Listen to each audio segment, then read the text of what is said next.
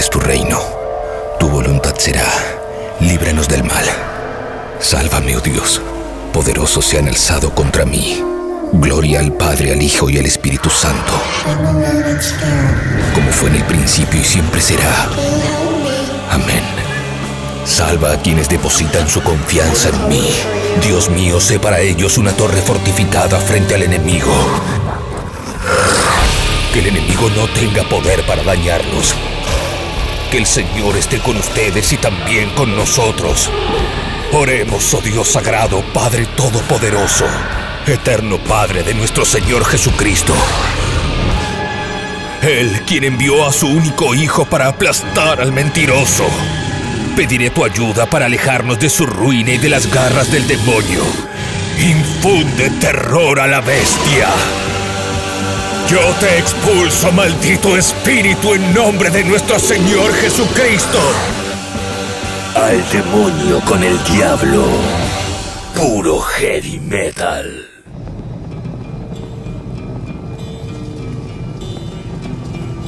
Como cada domingo a las 22 horas estrenamos otro Al demonio con el diablo. Dos horas de heavy metal desde tabernaodinlive.com. Y empezamos retomando desde donde habíamos dejado el domingo anterior. Y hablando de domingos anteriores,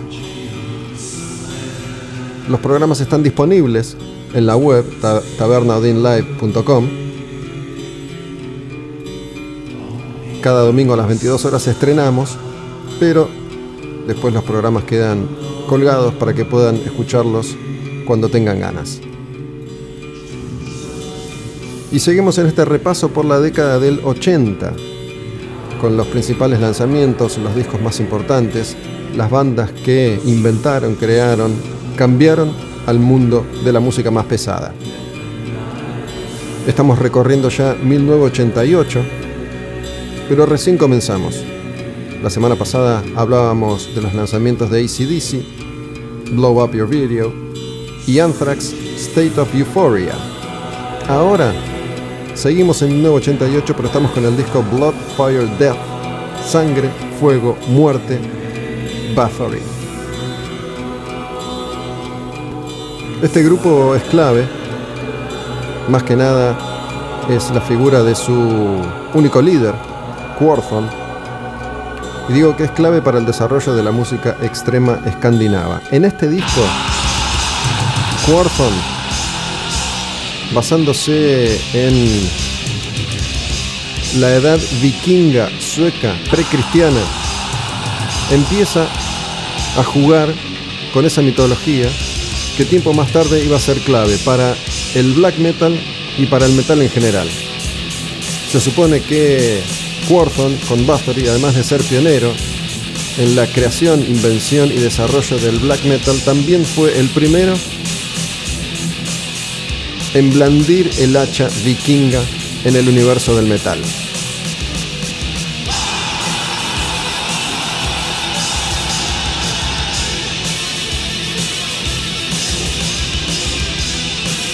Esta canción se llama A Fine Day to Die, Buen Día para Morir.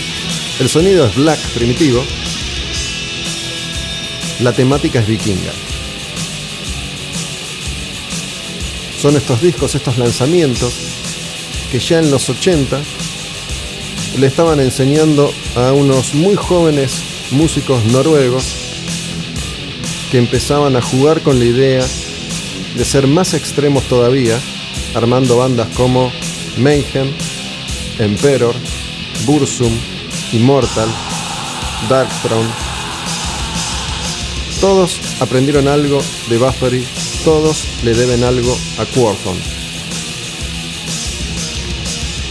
Mi nombre es Gustavo Almedo y desde Taberna Odín les traigo dos horas de heavy metal por semana. Este programa se llama Al demonio con el diablo. Lo escuchan en tabernaodinlive.com, la plataforma de la taberna. En redes sociales, Olmedo Bus, Taberna Odin, Taberna Odin Live.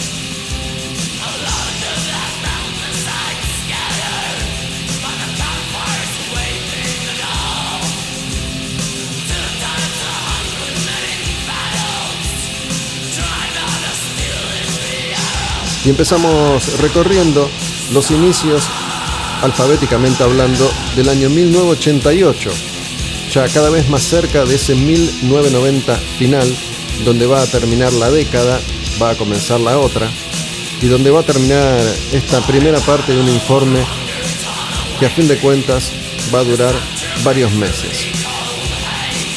Hoy tenemos entrevista también, vamos a repasar una charla con Walter Mesa de Orcas, hablando como todos los domingos de algún clásico del heavy metal argentino, esta vez nos metemos con el disco Orcas de Orcas, el primer disco de la banda tras la muerte de Osvaldo Civile, miembro fundador, líder de Orcas, ex integrante en su momento de D8.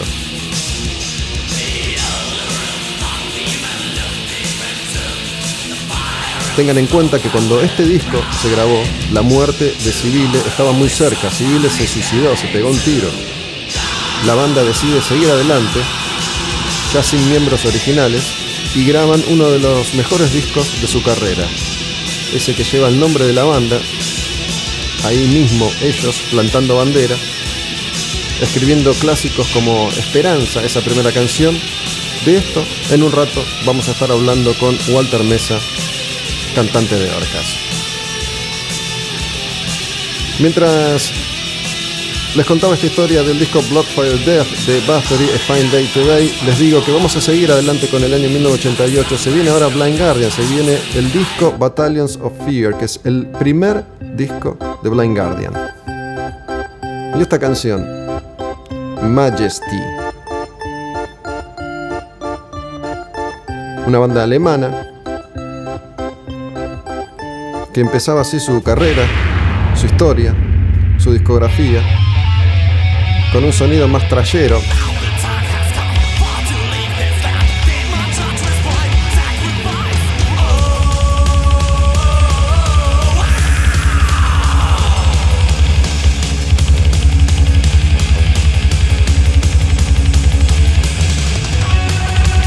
Un sonido más trayero, más rápido, más crudo que el que los iba a llevar a la cima. Ese sonido que después el grupo iba a terminar de desarrollar más épico, bombástico, ese power metal que es su marca registrada. Pero acá estamos en el debut. Acá estamos en el principio con Battalions of Fear, año 1988, Blind Guardian y Majesty.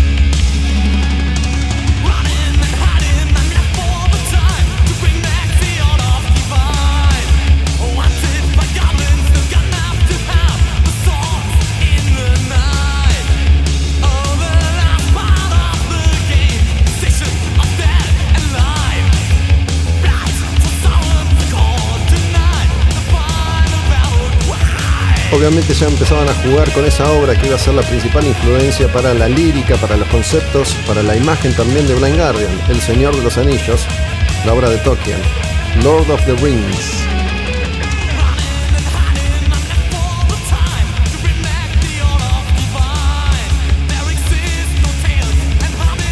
Si bien este es un Blind Guardian un poco más primitivo, ya se nota hacia dónde iban a ir evolucionando a medida que crecían, maduraban y editaban otros discos. Esta canción se llama Majesty, estamos en el año 1988, no olviden eso. El debut Battalion of Fear de Blind Garden que tiene esta otra canción, Run for the Night.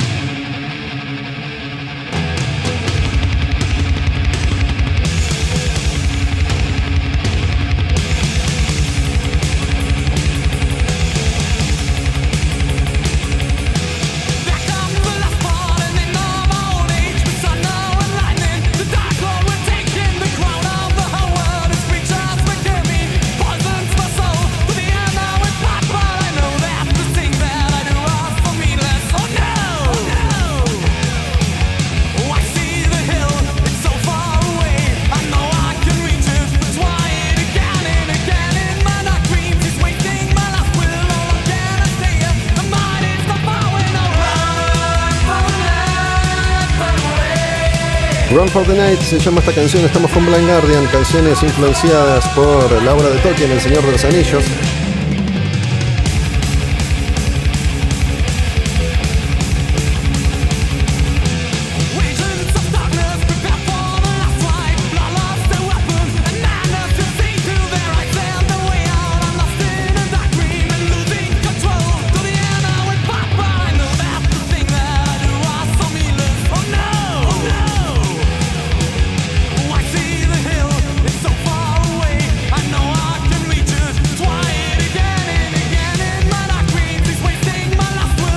Blind Guardian que ya empezaba a marcar el territorio para esa revolución, una más que iba a suceder en el mundo del heavy metal unos años más tarde, ya en la década del 90, cuando el power metal se iba a convertir en uno de los sonidos más frescos y renovadores de esa escena, siempre dentro del heavy metal clásico. Estamos en 1988 recorriendo completa la década del 80, la edad de oro del heavy clásico, yendo disco a disco, banda a banda, canción a canción, Escuchamos ya a Bathory, escuchamos a Blind Guardian y vamos ahora a escuchar a una banda de death metal clásica de Inglaterra que se llama Bolt Thrower y esta canción Forgotten Existence. Este es también el primer disco de Bolt Thrower. Se llama In Battle There Is No Law. En la batalla no hay ley.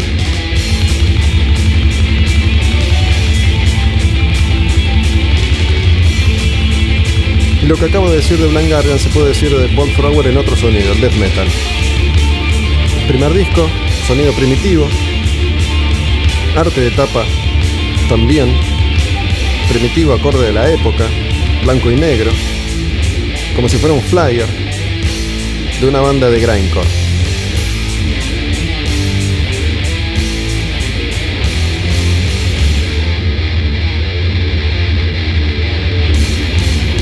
Esta canción se llama Forgotten Existence.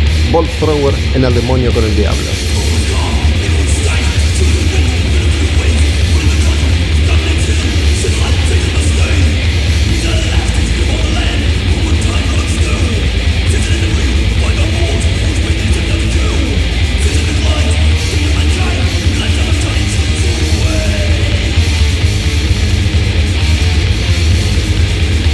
En sus inicios, Bolt Thrower era una banda mucho más cruda, mucho más rápida. Después iban a ir madurando su estilo hasta convertirse en un grupo con un sonido muy poderoso, muy pesado, haciendo hincapié en el medio ritmo y siempre teniendo como temática principal la guerra. Ya se nota en este primer disco que se llama In Battle There Is No Love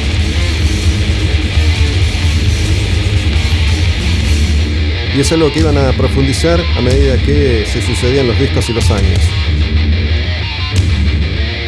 Estamos con Bolt Thrower, 1988, El demonio con el diablo, en los comienzos de un nuevo programa. Cada domingo estrenamos uno a las 22 horas en tabernaudinlive.com. Ahí también, en esa web, pueden escuchar los programas anteriores que quedan colgados para que ustedes decidan en qué momento van a disfrutarlos. Esta se llama Forgotten Existence, Bolt Thrower, el primer disco In Battle There Is No Law. Escuchemos una más, esta es Attacking the Aftermath.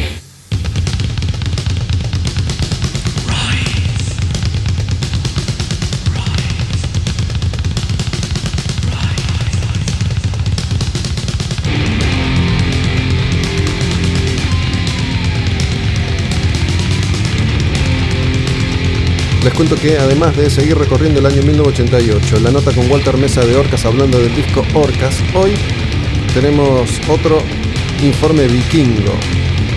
Seguimos estudiando un poco de mitología nórdica. La semana pasada habíamos hablado de ese disco de Amon Amarth que se llama Twilight of the Thunder God, un disco conceptual con Thor como protagonista y la serpiente, su archi rival en una batalla a muerte en Ragnarok, el día del juicio final. Hoy les voy a contar la historia, también vikinga, de un disco de Turisas.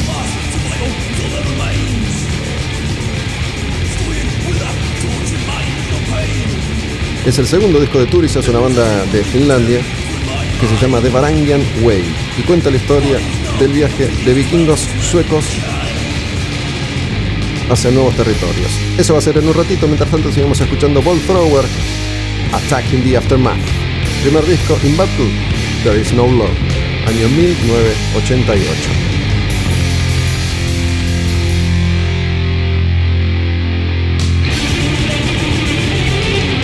y voy a ser recurrente, voy a decir lo mismo que digo domingo a domingo, porque creo yo que una de las magias que tiene este programa y que tiene este contenido en particular, en el que vamos escuchando discos clásicos editados en esa década mágica, la década del 80, íbamos del metal extremo de Bathory y Blind Guardian a algo un poco más refinado, un poco más dulce, un poco más amigable a oídos que no están acostumbrados, un poco más conocido, un poco más popular. Estamos en 1988, año en el que esta banda seguía firme su camino hacia una cima que aparentemente entonces no tenía límites. De Ball Thrower nos vamos a Bon Jovi. Lay your hands on me. Que entra con esos tambores,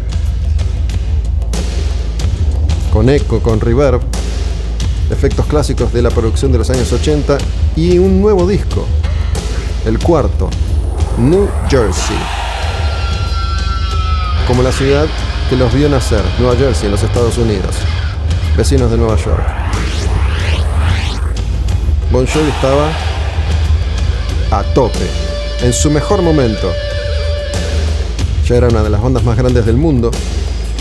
Y este estilo era el estilo de rock más popular de la época. Vamos a escuchar unas cuantas canciones porque este disco tiene mucho, muchos hits. Arrancamos con esta, después de La violencia de Ball Thrower, La magia de Bon Jovi y Lay Your Hands on Me.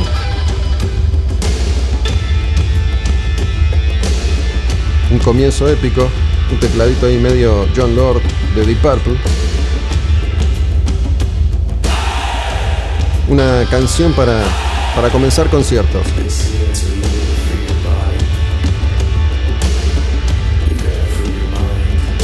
Esto hace las veces de introducción a uno de los discos más exitosos en la carrera de Bon Jovi, hasta que arranque la canción con la voz de Bon Jovi.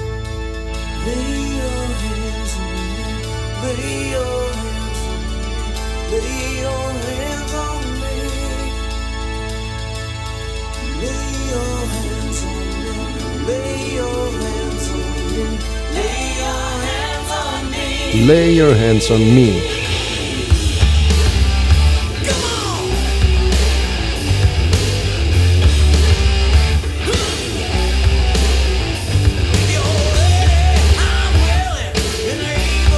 Bon Jovi venía de Slippery One Wet, su mejor disco hasta el momento, y en el 88 salía con New Jersey y todas estas canciones clásicas de ese, el mejor momento de Bon Jovi. Una banda que ha sabido sobrevivir a todas las eras, a todas las épocas, a todos los cambios musicales y que sigue firme en pie. Nunca un paso en falso para su público, que es multitudinario en todo el mundo. Más allá de que Bon Jovi fue cambiando su sonido, fue cambiando también su estética, acá estaban en llamas. Lay Your Hands on Me, Bon Jovi en Al Demonio con el Diablo, el disco New Jersey que tiene un montón de clásicos. Esta canción es una, pero esta canción es otra. Bad Medicine. New Jersey, Bon Jovi. Y esa estrategia que ya tenía Bon Jovi antes de los algoritmos para arrancar derecho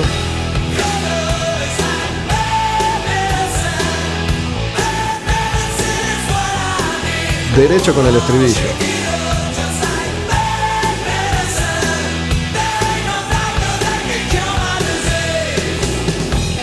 Entonces puro talento no era una estrategia. No sé si lo sabían, pero el algoritmo en Spotify lo que hace es computar una escucha que dura más de 30 segundos. ¿Qué hacen los artistas y productores? Tratan de meter el estribillo al comienzo de la canción para que la gente no se aburra y no cambie antes de los 30 segundos.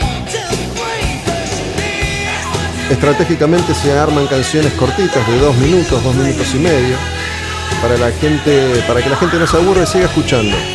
Hoy la música en gran medida se produce para que funcione en Spotify, para que el algoritmo no te dé de baja. En los 80 las estrategias eran otras. No digo que ahora no existan artistas, obviamente que hay millones en todo el mundo que privilegian el arte antes que el algoritmo, pero también hay millones que hacen lo contrario. Bon Jovi tenía talento para escribir canciones, para componer canciones y así grabar un clásico tras otro. Esta que estamos escuchando se llama Bad Medicine, pero tenemos todavía más canciones en ese disco que es New Jersey, que estamos escuchando ahora en Al Demonio con el Diablo. Esta es una de mis favoritas, no solo de este disco, sino también de Bon Jovi. Se llama Born to Be My Baby.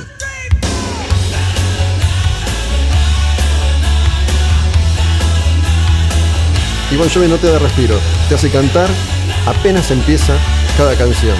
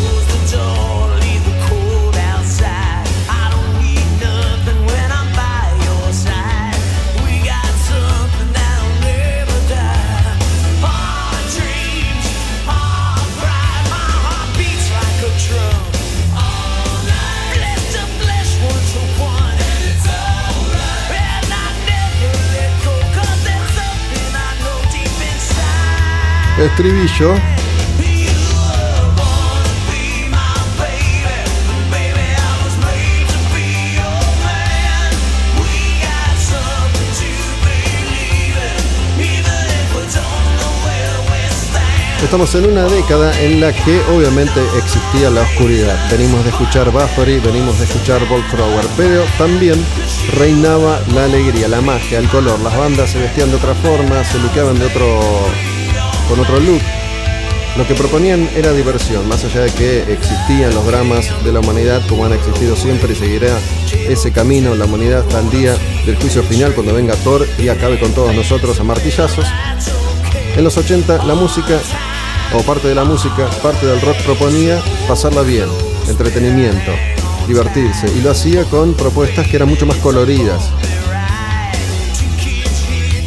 Bon Jovi fue un grupo precursor en todo esto que iba a tener tanto éxito, iba a funcionar tanto en ese momento en particular de la historia de la música, con todas las bandas que aparecieron y que triunfaron entonces. El video empezó, el video empezó a ser una herramienta clave también para la difusión y promoción de los artistas. Y así como les decía hace instantes nada más que hoy existe el algoritmo, bueno, antes existía el video, había que hacer videos, había que hacer determinado tipo de videos para que funcionaran determinado tipo de canciones también para que la radio y MTV las difundieran.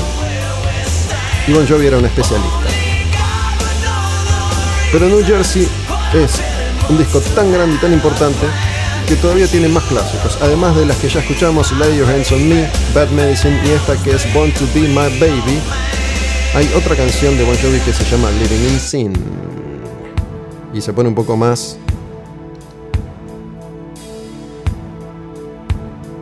seductor, Bon Jovi.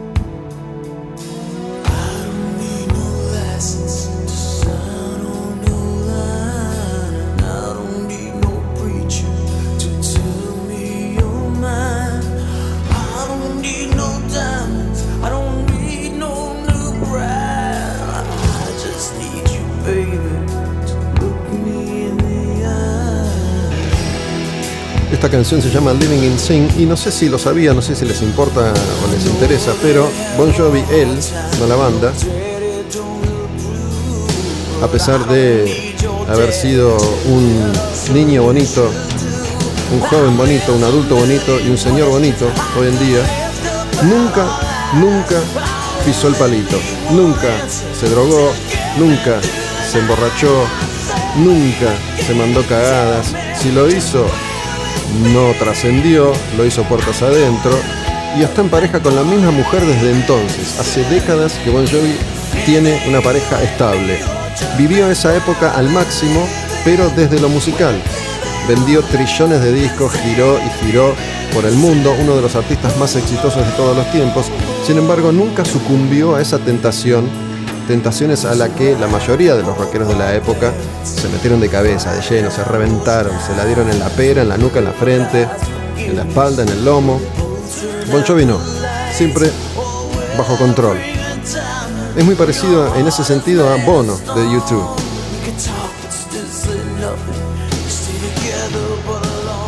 Que también tiene una misma pareja hace décadas, una familia aparentemente estable.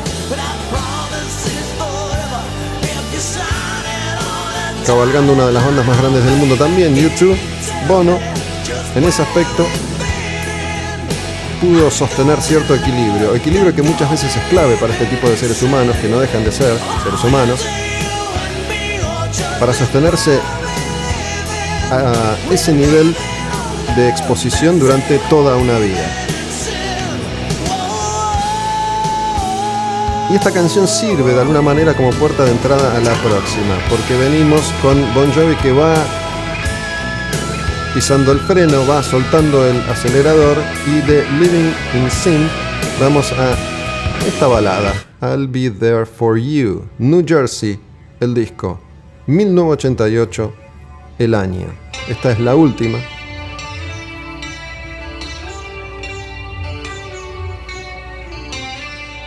Y este sonido, este tipo de arreglitos, tipo Wanted Dead or Alive, y una balada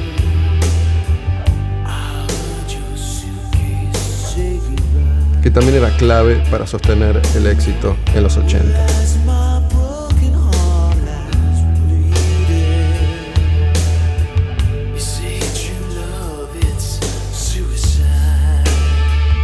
Los dejo un rato con Bon Jovi.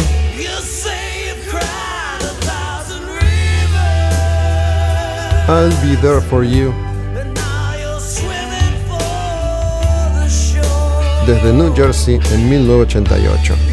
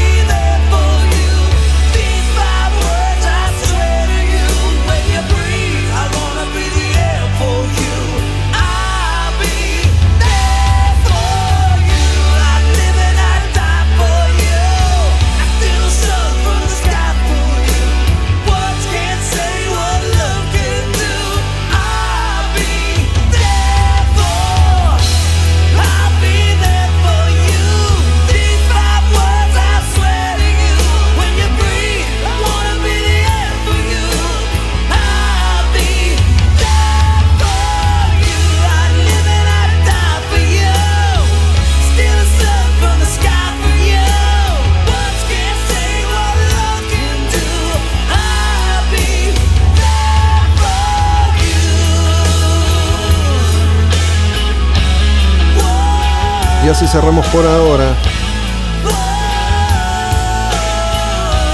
un nuevo repaso por el año 1988. Escuchamos Bathory, Blind Garden, Ball Thrower, estamos con Bon Jovi y unas cuantas canciones de New Jersey.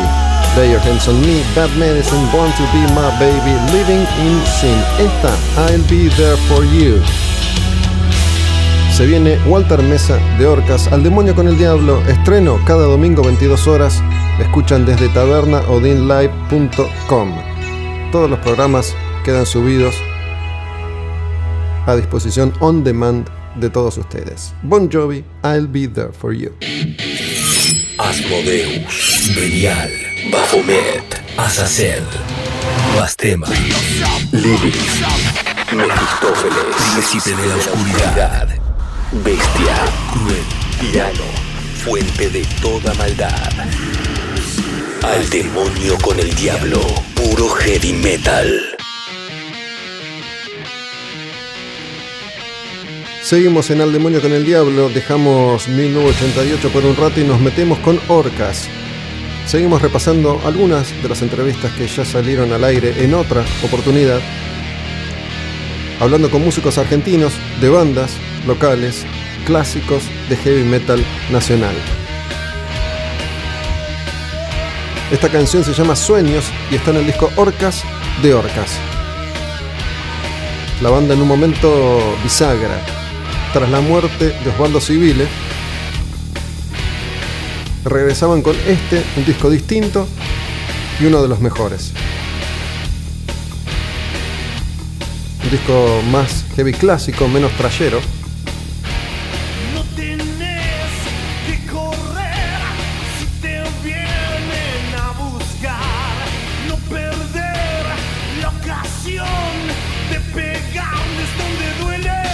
Un disco que marca el regreso de Orcas a la actividad a pesar del suicidio de Osvaldo Civile.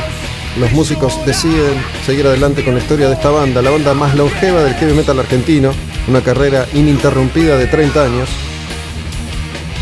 golpea. Y mensajes como este, Los sueños, vívelos, vívelos, una de las características de Orcas, más allá de las canciones de denuncia, de bronca, de furia, también muchas son las canciones de fe y esperanza. Vamos a escuchar a Walter Mesa en un momento distinto de la cuarentena. Esta nota yo la grabé hace ya unos meses y van a notar que el panorama a partir de la charla era ligeramente distinto. Estábamos en las primeras semanas de cuarentena.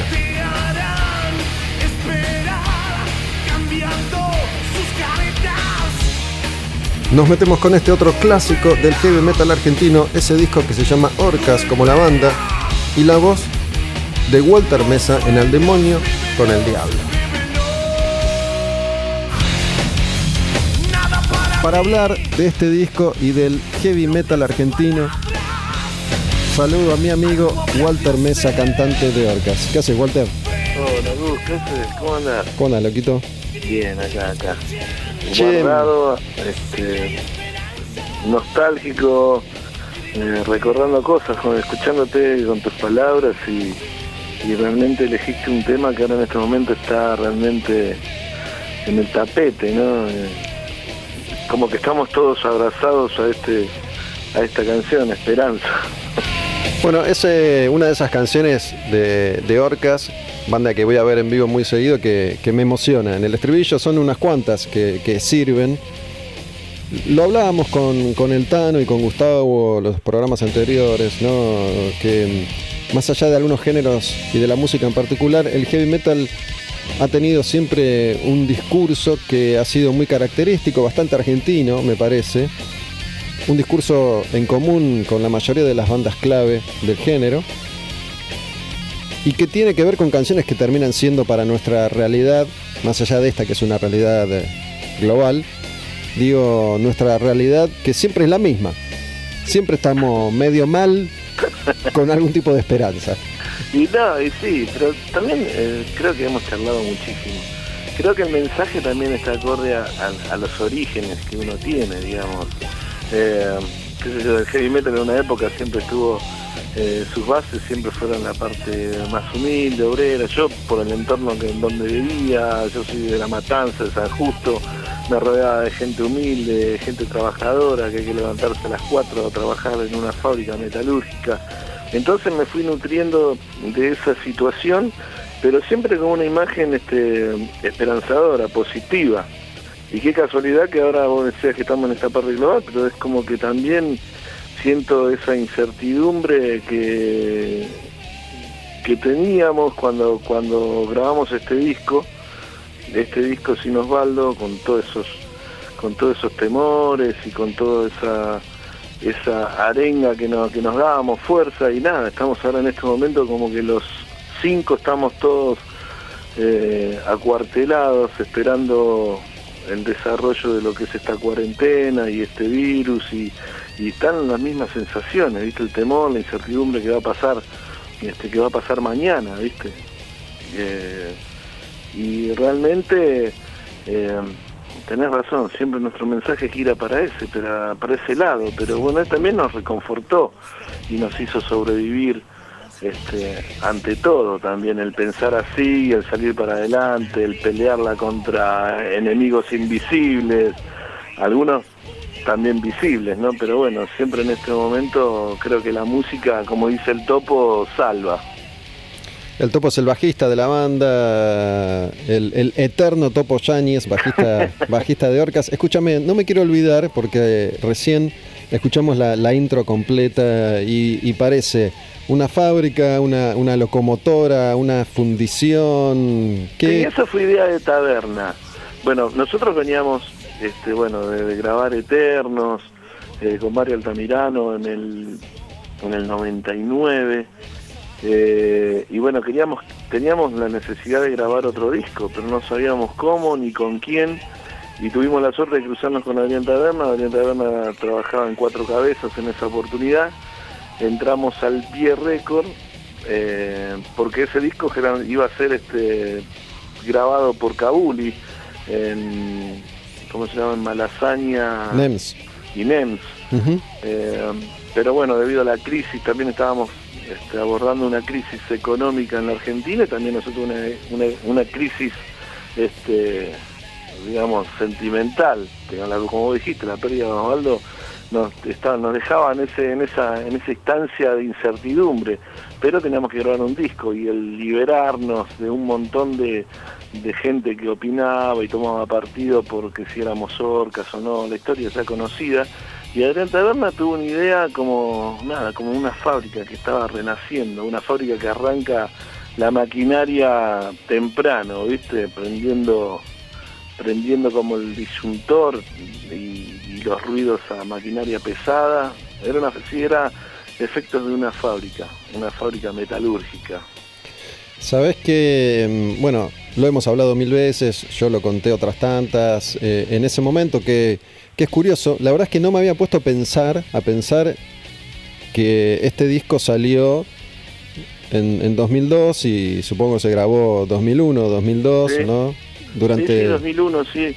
Estábamos grabando, estábamos, ya teníamos prácticamente grabado el disco y bueno, debido a los costos, la- a ese vaivén del dólar, no sé si recordás, este NEMS no, no se pudo, no pudo afrontar los, los gastos y quedamos con un disco ahí en la mezcla, en la mezcla y bueno, el pie, junto con que el pie, bueno, es el estudio de Lerner, nada, se le ocurrió la idea de, de hacerla, de hacer una editorial o de hacer una compañía discográfica.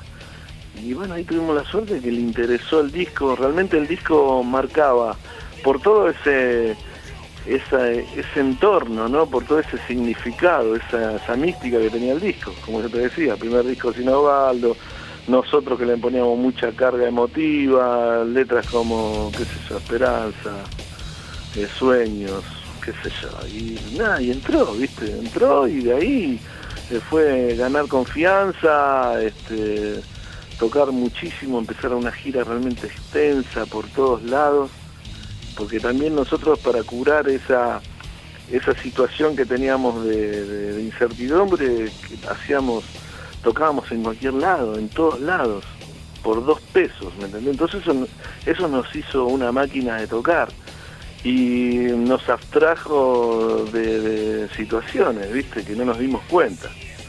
Este, el de afrontar eh, el duelo de, de- haber este, perdido al líder, ¿me entendés? Y nos, nos metimos más en tocar, en, en girar, y en el abuso y en el poder que te da la, convocatoria en ese momento. La banda de, cuando murió Osvaldo, de, meter 50 personas, con Osvaldo metíamos un montón de gente, pasó lo de Osvaldo, decaímos y con este disco arrancamos de vuelta a llenar cemento, a girar por todo el país.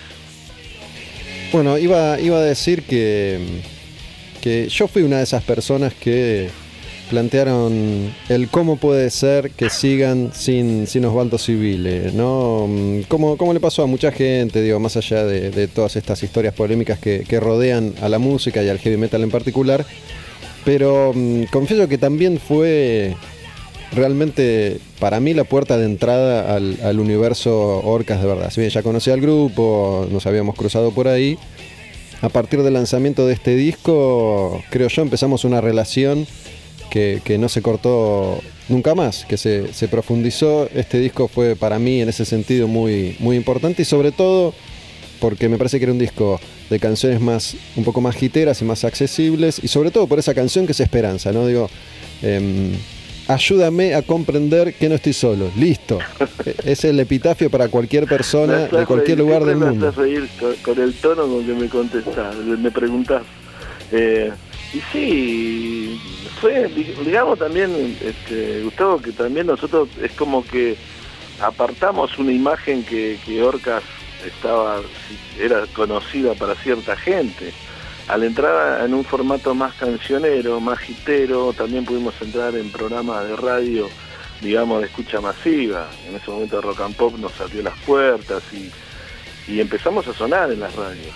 Y eso, como músico, ahora con los años, ya pasaron casi, este, estoy diciendo 20, 18 años, 20 años, este, me doy cuenta que, el músico tiene que, que hacer canciones para que la gente lo escuche y lo disfrute.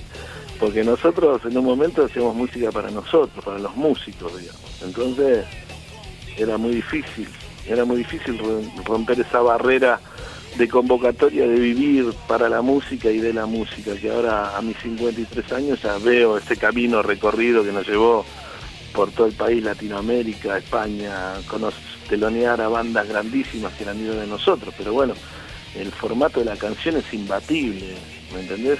Así que bueno, eso todavía nos, nos sigue dando satisfacciones a esta altura de la vida.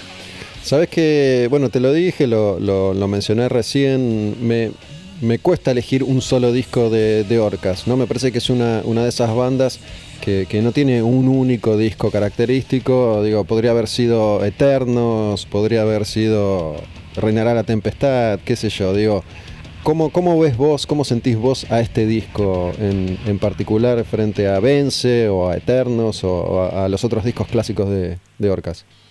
Mira, justamente este año estamos a- estamos arrancando una gira 30 años. Si bien Orcas es una banda que se formó con, con la partida de Osvaldo, este, de B8, este, bueno, cuando Ricardo y Beto se fueron, eh, cuando B8 se fue a Brasil, es una historia que todos conocen, se quedó Osvaldo y Rowen, y bueno, ahí formaron Orcas todos los discos ahora como, como que estoy redescubriendo canciones. Como este año íbamos a arrancar una gira abarcando todas las can- canciones de todos los discos, empecé a redescubrir.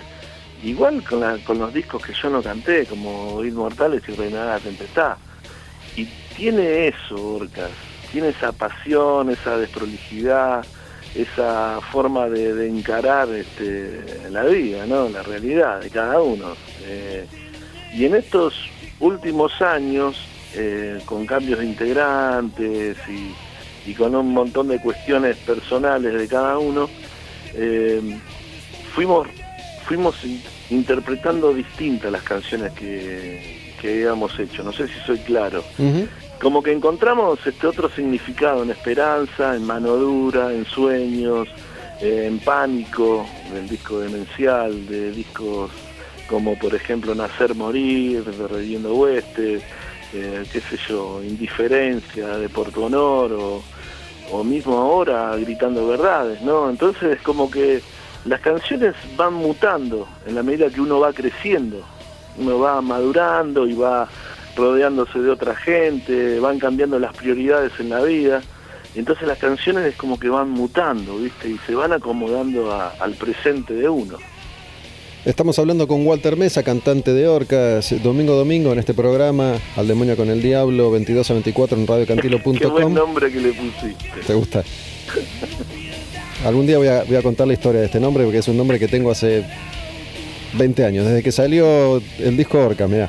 No, es que suena suena tan lejos de 20 años y suena también tan, Tan vigente todo. Debe ser en estos momentos que estamos viviendo épocas de mucha reflexión y mucha introspección y análisis y balance, porque el temor te, te lleva a eso, ¿viste? Pero yo eh, no, no tengo miedo, tengo nada, soy, soy de pensar mucho sobre el camino que recorrí y trato de, de mejorar lo que me queda de, camino, ¿no? Y eso me va formando como, mejor persona, como mejor padre, como mejor amigo, mejor cantante. Eh, y, nada, y, como vos decís, hay cosas por eso que lo pensás hace un montón de tiempo atrás y tienen un significado más real ahora en el, en el presente. Sabes que justo te, te quiero preguntar algo, porque con esto de, la reflexión, que, es casi como uno de los lugares comunes a partir de esta situación que estamos viviendo, em, hace, hace unos años nosotros, nosotros dos, vos y yo, profundizamos una relación, tuvimos un montón de charlas, me pasaron, nos pasaron cosas, y, por ahí fueron años de reflexión, ¿no? Y me doy cuenta que, esa experiencia me sirve ahora para vivir este momento. No sé cómo me hubiera agarrado este momento si no hubiera tenido toda, toda esa experiencia anterior. ¿A vos te pasa lo mismo? Porque sé que vos recorreste un camino similar también. Sí, Gustavo, sí, sí, es verdad. Yo creo que te va, te van formando, creo que las experiencias malas de la vida te va fortaleciendo, como porque cuando te dan las herramientas para, para comprender por qué te pasan esas situaciones, uno ahí realmente va disfrutando ciertas, ciertas mejoras. Eh, qué sé yo, eh, estamos profundizando charlas de nosotros que fueron muy privadas y que nos dimos una mano mutuamente en situaciones muy tristes eh, de, cuestiones personales. Y realmente por ejemplo a mí el, aislamiento realmente me hizo muy bien pero el, aislamiento en un lugar con una carpa en el medio de la naturaleza por una cuestión de ayuda terapéutica que, que encaré en su momento que yo realmente me sentí muy desbordado y, creo que uno cuando tiene miedo no, no afronta sus, sus cuestiones personales. Y realmente uno tiene que respirar y, afrontar esos, esos temores, encarar los miedos y tratar de darle la vuelta como para realmente eh, saber sufrir, que es la- el significado de todo, hay que saber sufrir para realmente levantarse. No, la vida no solamente es el éxito, la fama o la, la posición económica, también está la posición espiritual, que uno realmente cuando está viviendo en la, en la situación del ser músico, mediático, eh, la pasa muy por arriba. Y hay que darle bola a lo espiritual porque tarde o temprano la vamos a necesitar. Yo en este momento me siento como, no una persona que soy un gurú, toda historia, pero me siento con calma para, para contener a los amigos que en este momento están muy asustados, tienen mucho miedo. Y yo también absorbo ese temor de los demás, pero trato de canalizarlo en, en, en cuestiones de nada, de esperanza a que y a ser positivo, ¿viste? A decir, loco, va a estar todo bien, hacer las cosas como tienen que ser y va a estar todo bien, no no no pienses que, que te vas a morir, que te vas a agarrar esto, que te vas... Entonces se me hace un poco más más liviano, ¿viste? El peso de siempre ser el sostenedor de una situación.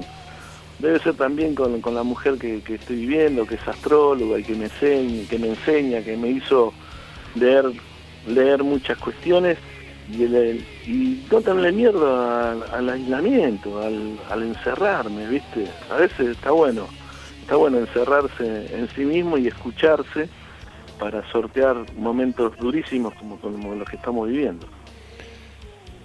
Walter, cuando, cuando vos cantás Esperanza cada noche, ¿no? Recién hace un ratito me decías que, que resignificaron muchas de las canciones de, de, Orcas y le encontraron una vuelta aplicada al presente. Cuando vos cantás esa canción, ¿ya la cantás por ósmosis?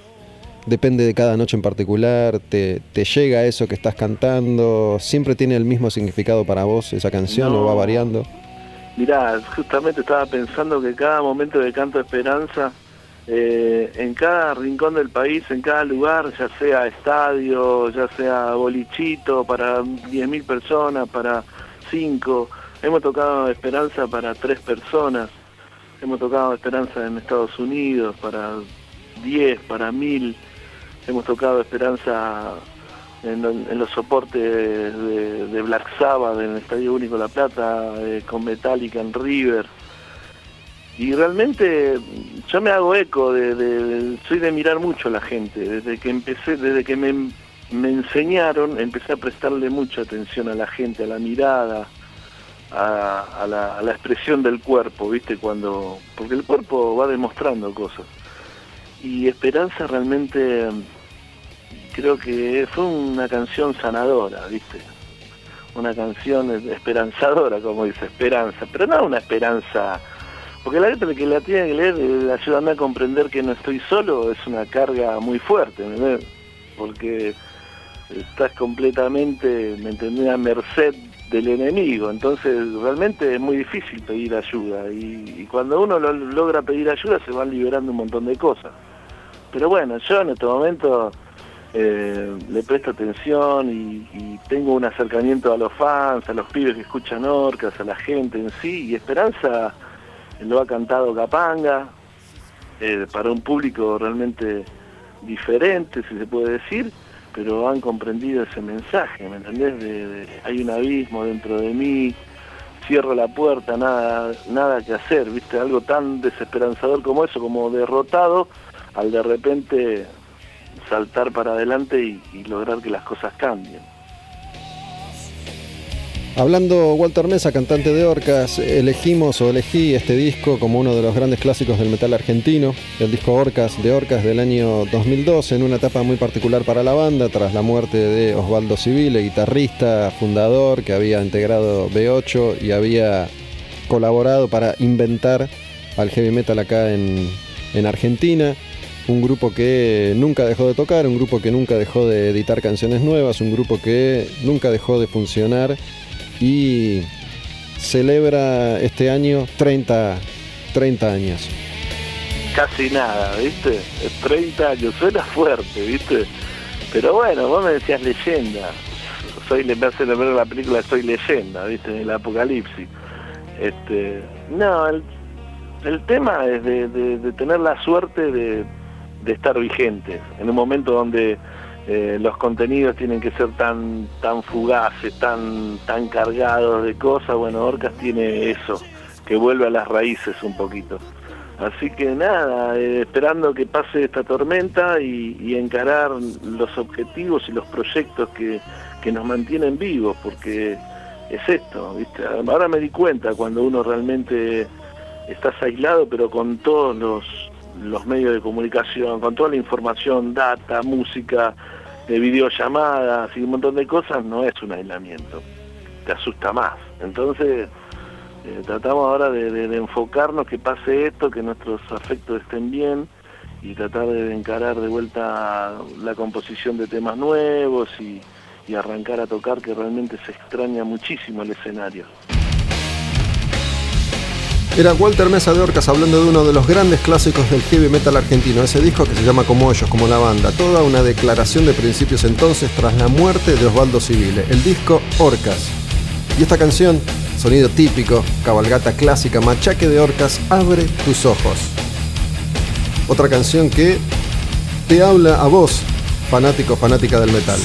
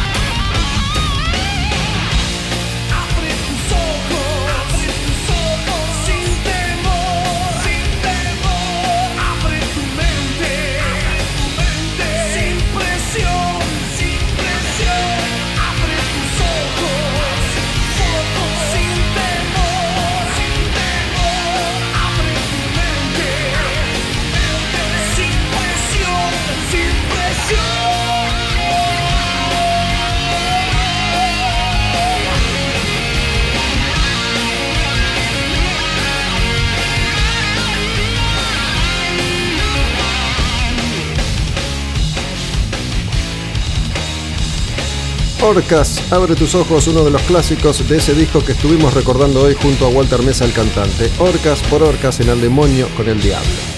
Satán, serpiente que tentó a Adán y Eva con el fruto prohibido. Ángel caído que aterroriza al mundo. Antítesis de la verdad, arderá en el infierno.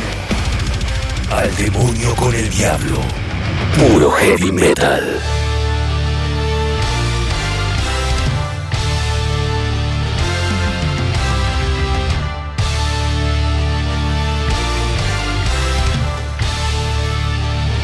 Después de escuchar y de hablar con Walter Mesa de Orcas, vamos al informe vikingo de hoy en Al Demonio con el Diablo. ¿Por qué vikingos? Porque esta taberna se llama Odín y le rendimos entonces tributo por ser este un nuevo espacio para el heavy metal. Al Demonio con el Diablo presentado por Taberna Odín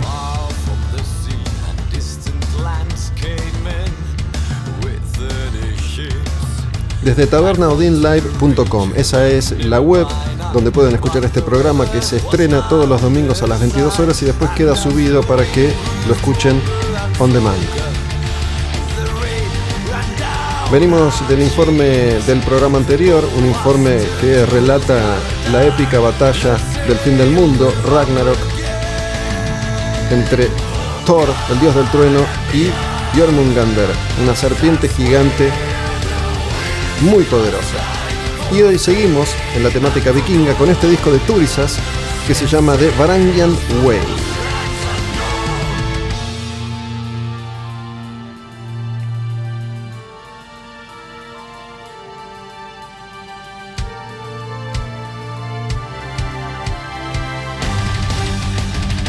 Este disco lo que hace es relatar los viajes de vikingos suecos, los Varangians,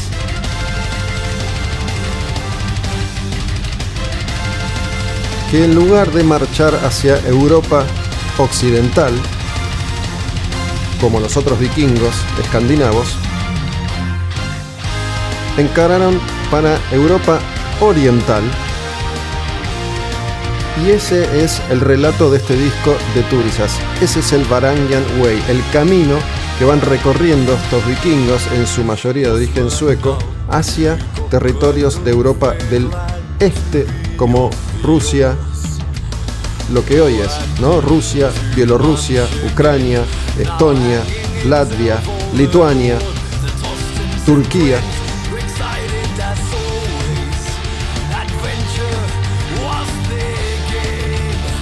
Es un concepto desarrollado por el líder de la banda, el cantante Matías Nigard. Este es el segundo disco de Turisas, una banda de Finlandia, que había debutado un tiempo antes con un disco que se llama Battle Metal. Y les fue tan bien con ese primer disco, explorando sonidos del metal extremo escandinavo, pero con algunos toques épicos, folk, bombásticos, también sinfónicos. Entonces se tomaron un tiempo para desarrollar este su segundo disco. Un concepto que tiene que ver con vikingos suecos y un viaje por Europa del Este.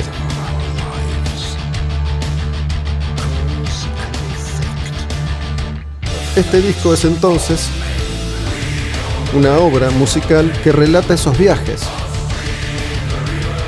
Desde Holmgard, como el nombre de esta canción, la primera, To Holmgard and Beyond,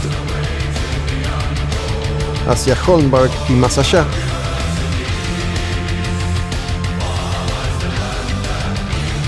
Holmval o Holmgard, mejor dicho, vendría a ser el norte de Rusia occidental. Hoy ese territorio se llama Novgorod. Después, los varangianos, o varangianos, andás a saber cómo se llamen, los varangians, siguen camino al sur hasta Smolensk y van recorriendo el río Dnieper.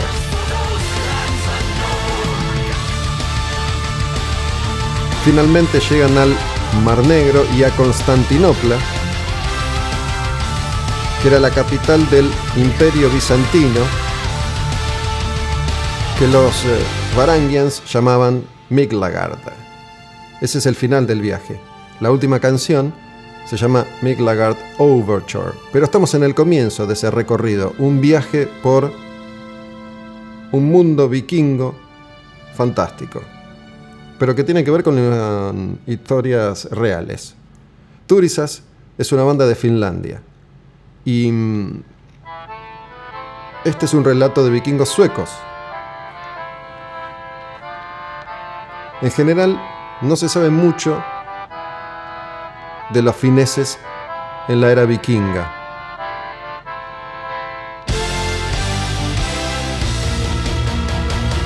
Se ha estudiado mucho más la trayectoria de suecos y noruegos.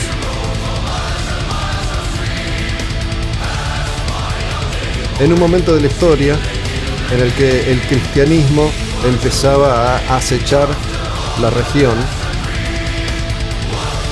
en ese otro intento por, de alguna manera, conquistar y evangelizar al mundo entero. Lo mismo hicieron con los vikingos, que se resistieron, obviamente, y con todo el territorio escandinavo.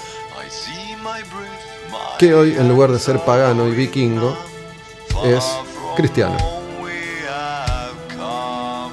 Esa es la gran bronca de muchos músicos de black metal, sobre todo de Varg Vikernes, Count Grishnak, Bursum, que en su afán por restablecer el poder pagano y vikingo, decidió que una manera de lograrlo era quemando iglesias cristianas centenarias y matando gente. Por eso terminó preso. Pero volvemos a Turisas volvemos a este disco de Varangian Way, el segundo disco de esta banda que es de Finlandia.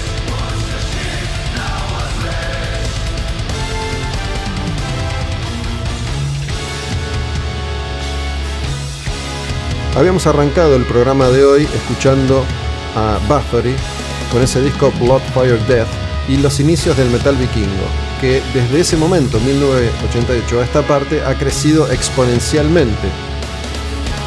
Es un tema que fascina, obviamente, a los metaleros de todo el mundo y a las metaleras también, porque es una temática que encaja perfectamente en el imaginario del heavy metal. Vikingos y heavy metal van de la mano. Estamos en Taberna en un bar vikingo que ofrece cerveza y heavy metal.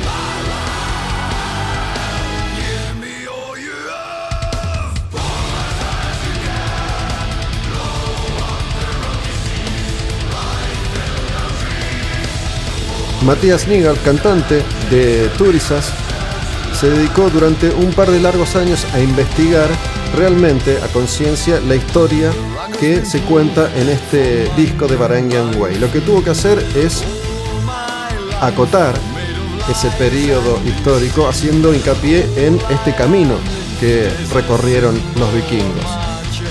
Él dice que mientras investigó en los años 2004, 2005, 2006, el tema empezó a crecer tanto que tuvo que enfocar y reducir. Decidió que la historia que iba a contar es la historia de este disco, de Varangian Way de Turisas.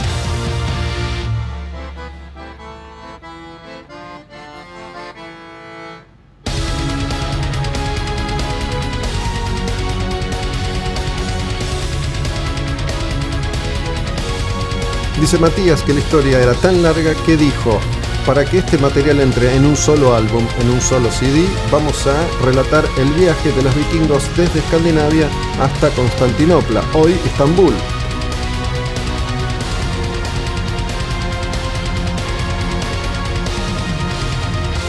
Cuenta Matías que el proceso de grabación fue un proceso bastante largo, tomó bastante más de un año. Lo que hicieron fue primero componer toda la música, arreglarla.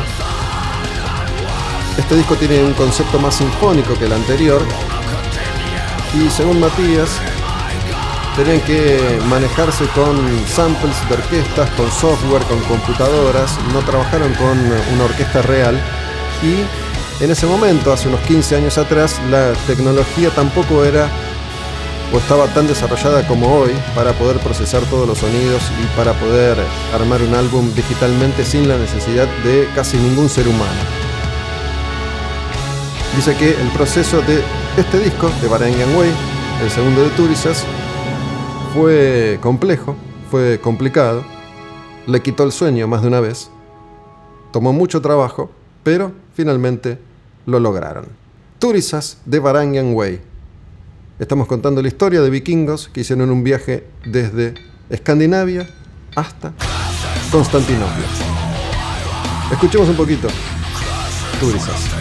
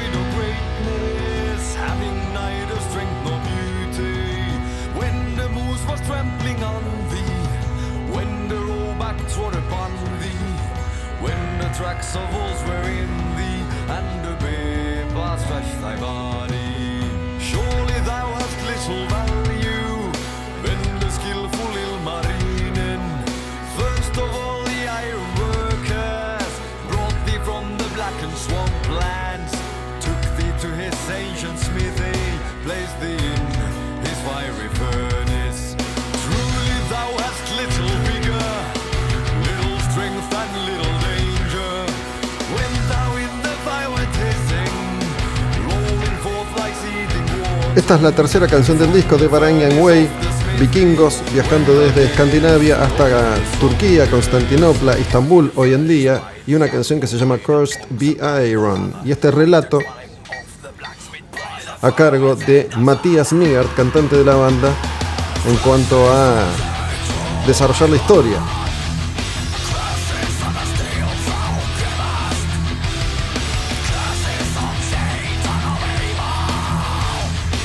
Cuenta que el proceso de armado de este disco conceptual fue, antes que nada, redondear qué historia iba a contar. Después, una vez que tenía la historia, se pusieron a componer y a grabar la música del disco.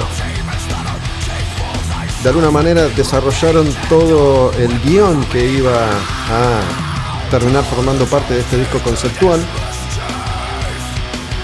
armando una especie de resumen de la historia sabiendo que iban a componer una canción acerca de tal y cual situación en este viaje de los vikingos. Cada cosa empieza a tomar forma, a encontrar su, lugar. Y va relatando el viaje cronológicamente,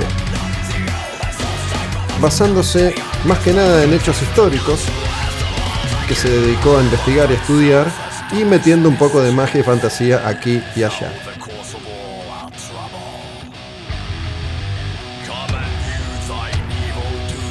Esta historia sucede en el siglo XI, en la primera mitad del siglo XI, y mm, dice que pensó la historia como una novela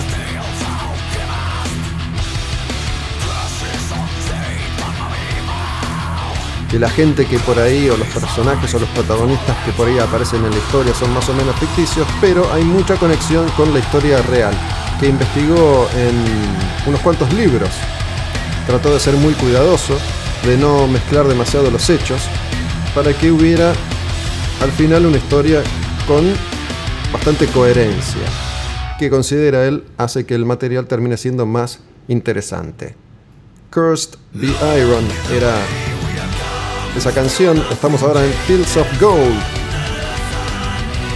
Otro de los temas de este disco, el segundo de Turisas, de Varangian Way, un álbum conceptual que cuenta la historia de vikingos suecos, en su mayoría viajando desde Escandinavia hacia el este, atravesando gran parte del territorio ruso para llegar finalmente a Constantinopla.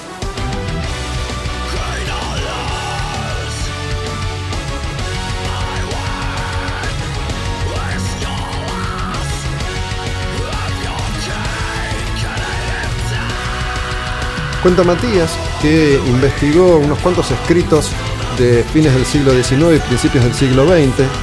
Ahí encontró informaciones que se contradicen y contraponen con muchos estudiosos del este y del oeste que discuten sobre si alguna historia sucedió de tal o cual manera, a veces tal vez para cubrir sus propios intereses. Sobre todo cuenta con respecto a lo que tiene que ver con Rusia y la formación del Estado ruso que fue cambiando tanto en estos últimos ciento, ciento y pico de años. Recordemos que si hablamos de fines del siglo XIX, comienzos del siglo XX, estamos ahí en una Rusia convulsionada. La revolución fue en 1917. Cuenta además que muchas de estas informaciones y libros, incluso en sus sucesivas ediciones, fueron siendo modificados.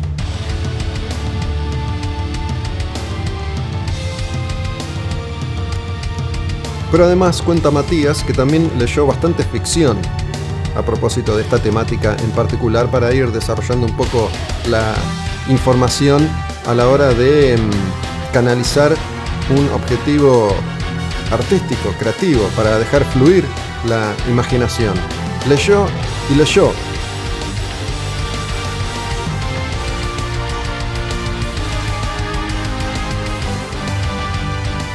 Para trabajar en este disco, una vez que la música estaba siendo grabada, una vez que la música había avanzado y las canciones ya empezaban a tomar forma musicalmente, recién ahí se pone a escribir las letras y a redondear bien, bien el texto que iba a ser protagonista de esta historia.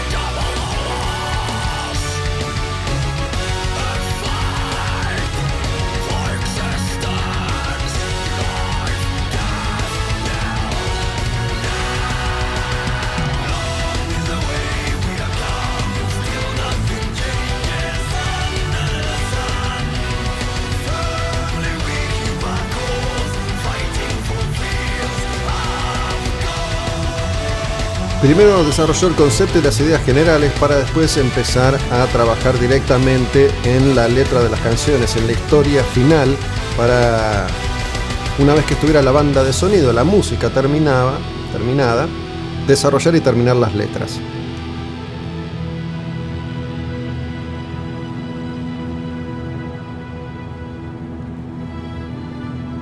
Él dice que las letras definitivas fueron escritas una vez que la música estaba terminada, porque a él le gusta trabajar de esa manera, tener música para poder así trabajar en las letras, para que encajen en esa música en esos ritmos, en esos tonos que él ya tiene definidos para poder darle entonces lugar a esta última parte del trabajo, escribir las letras y las melodías para grabar las voces. Turisas de Varangian Way, un disco conceptual de temática vikinga, el relato de un viaje, un viaje de vikingos suecos desde Escandinavia hasta Constantinopla.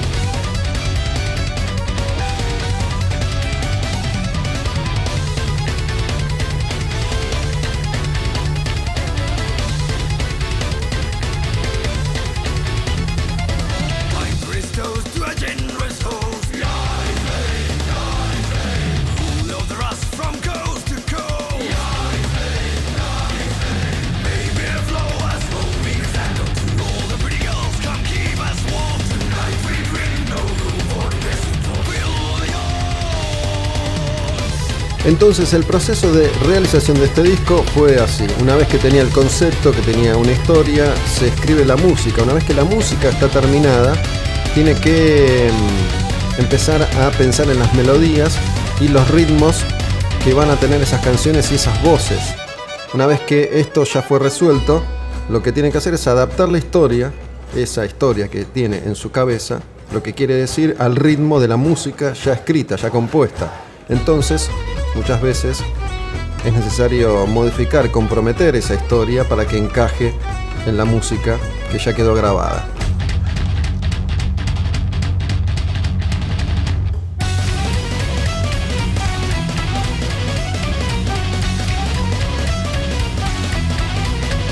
Como les decía, este es el segundo disco de Turisas, el primero había sido Battle Metal y Turisas tiene algo que los caracteriza, que los identifica y es la imagen, esta imagen pseudo vikinga, pero sobre todo el hecho de que se pintan de color rojo y negro, la cara, el cuerpo.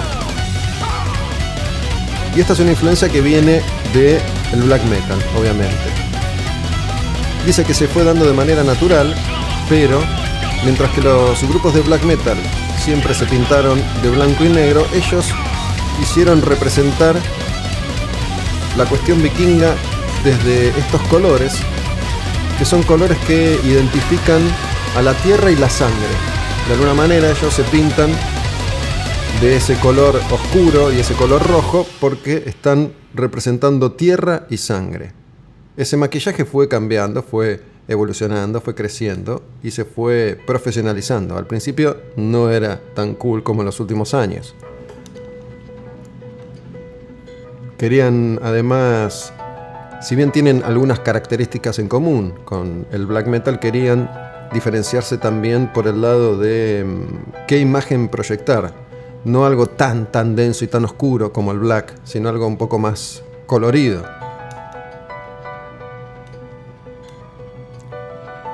De esa forma decidieron tampoco usar cuero negro y usar pieles. Esa es la indumentaria de Turisas en vivo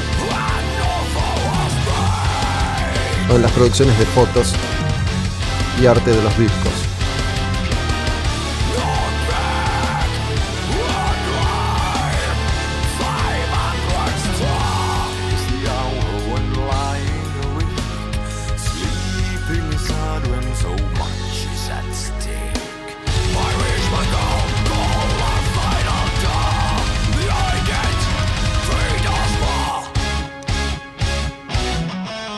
Y en un momento hablando de este disco se refiere a la temática de los viajes y cómo esa temática encaja también en el formato heavy metal, ¿no? Y en el de la música en particular. Dice Matías que tiene que ver con ciclos, ¿no? Que es algo que mm, muchas veces sucede a nivel humanidad.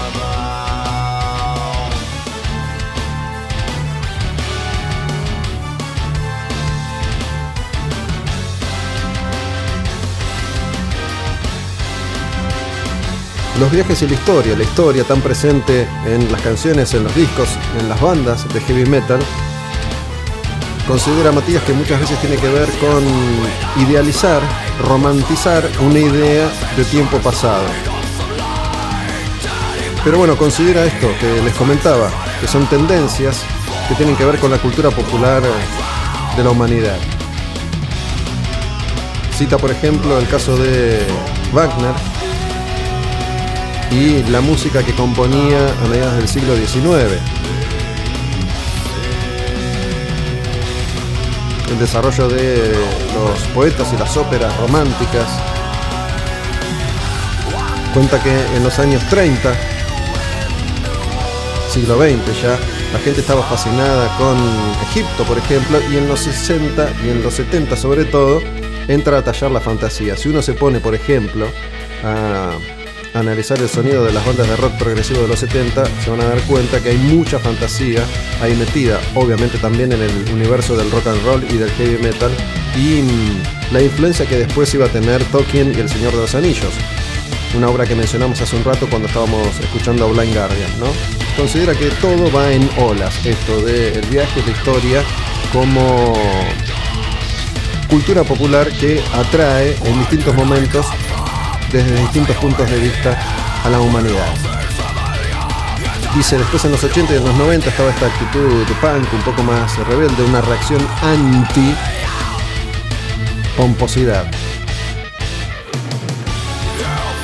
Y ya a partir de los años 2000, es cierto, empieza a crecer exponencialmente el desarrollo de nuevos subgéneros dentro del metal extremo y de origen escandinavo sobre todo, ¿no? bandas como Turisas, como Fintroll, como mm, Enciferum, incluso bandas de power metal, Blind Guardian, Rhapsody. La cosa se pone más épica, más sinfónica.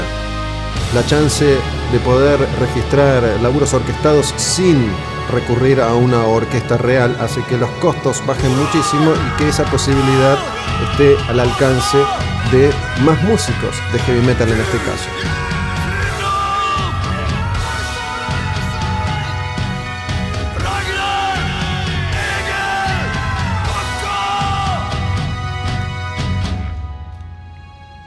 Turisas de Varangian Way, desde Taberna Odín al demonio con el diablo.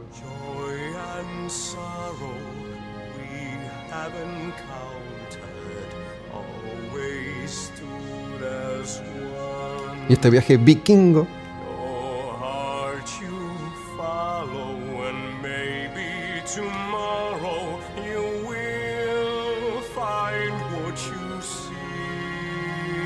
por la historia del heavy metal.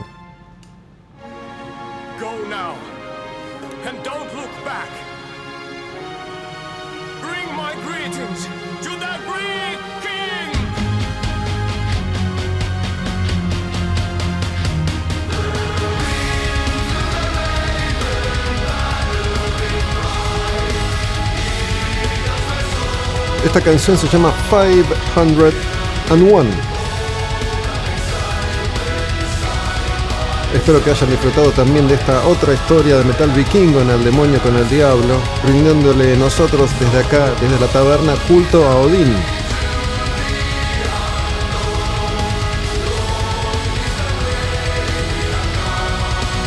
Vamos a cerrar este informe con una canción completa que tiene que ver con ese río que recorrieron y atravesaron los vikingos, los Varangians. Se llama The Dnieper Rapids, los rápidos del Dnieper. Ese es el río. Y así cerramos un nuevo informe en Al Demonio con el Diablo con otra canción de heavy metal vikingo.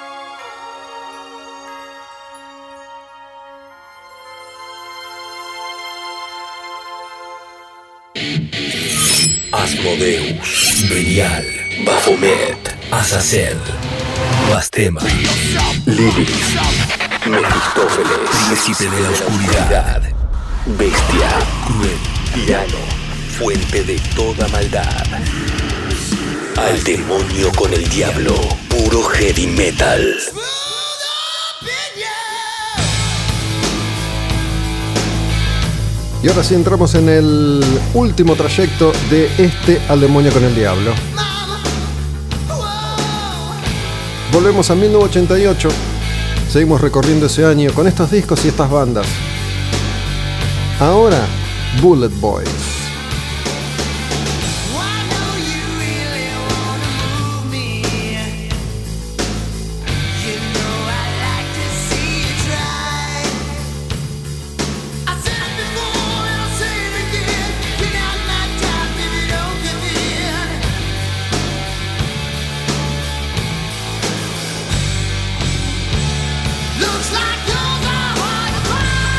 Este es su primer disco, salió en este año y se llama igual que ellos Bullet Boys. Este es uno de sus clásicos. Smooth Piña.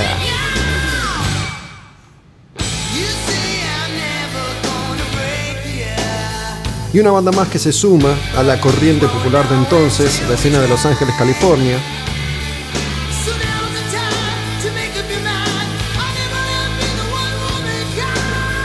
llegan un poquitito tarde, van a poder disfrutar apenas de un par de años de fama y fortuna, sobre todo con este primer disco.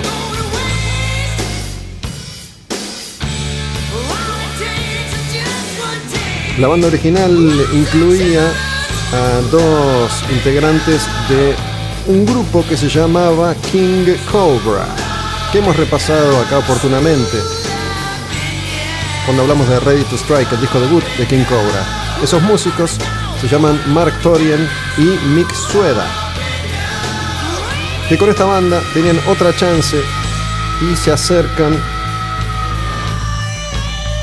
a ese lugar reservado para todos aquellos grupos que en la segunda mitad de los 80 lograron colarse en una escena que estaba ya dando claras muestras de agotamiento, pero todavía tenían un par de millones largos de discos por vender. Y unos cuantos videos para mostrar y hacer rotar.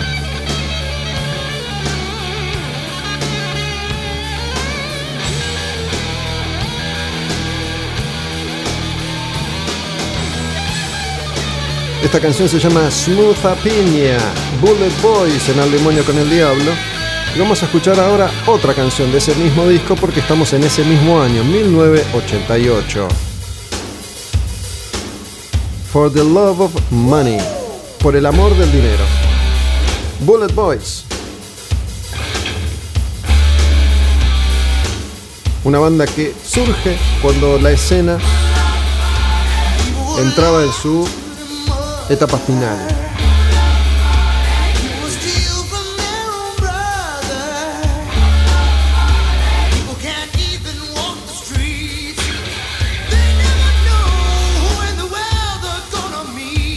Una banda que hace muy poquito volvió con esta formación y tenían grandes planes.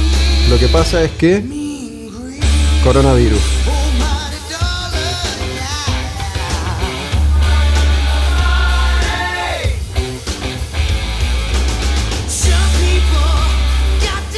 Veremos qué suerte corre este regreso trunco de Bullet Boys con un mundo que en gran medida se detuvo en el tiempo.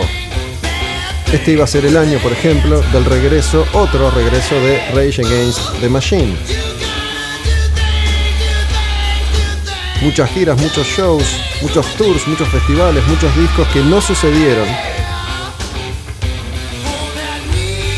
Y un virus que cambia también la historia de la música. Pero acá estamos en 1988 y nada de esto era realidad todavía.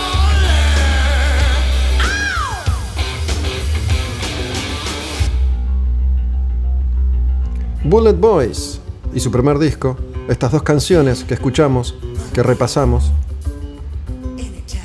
y este iba a ser el momento en el que Bullet Boys iba a brillar. Después, la historia, aunque la banda iba a continuar un tiempo más, después la historia iba a ser completamente distinta. Nosotros dejamos a Bullet Boys atrás y seguimos avanzando con otra canción, otro disco, otra época y un nuevo álbum de Cacophony. Este se llama Go Off. ¿Qué es? ¿Qué era? Cacophony. El proyecto de Marty Friedman, después guitarrista de Megadeth, y Jason Becker, después guitarrista de David Lee Roth.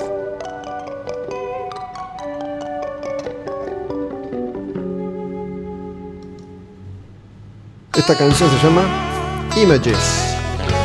Dos virtuosos de la guitarra que unían fuerzas para triunfar en un momento en el que la figura del Guitar Hero era muy popular.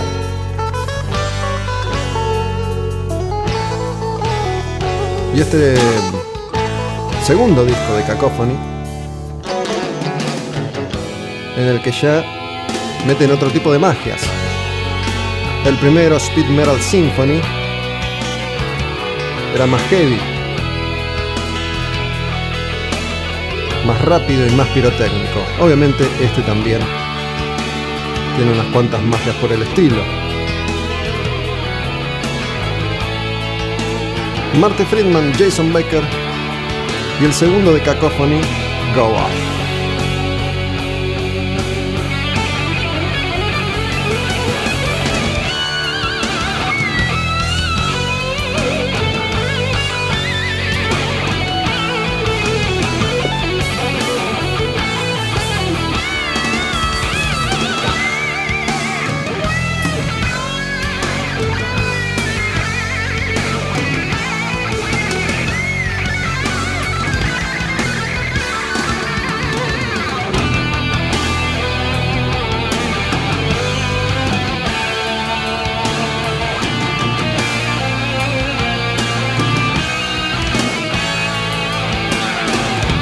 Esta canción se llama Images, vamos a escuchar otra que es la que le da título al disco y se llama Go Off, Cacophony.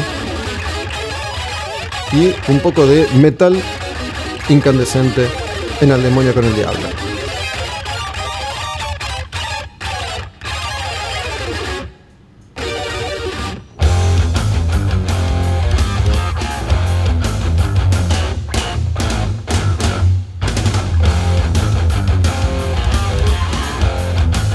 Recordemos que el talento de Marty Friedman desplegado en este tipo de discos lo puso muy poco tiempo después en Megadeth. Y el primer disco que iban a grabar, Rust in Peace, es uno de los mejores discos de metal de todos los tiempos. Y Marty Friedman en gran medida es responsable. Go Off se llama esta canción. Cacophony en Al demonio con el diablo.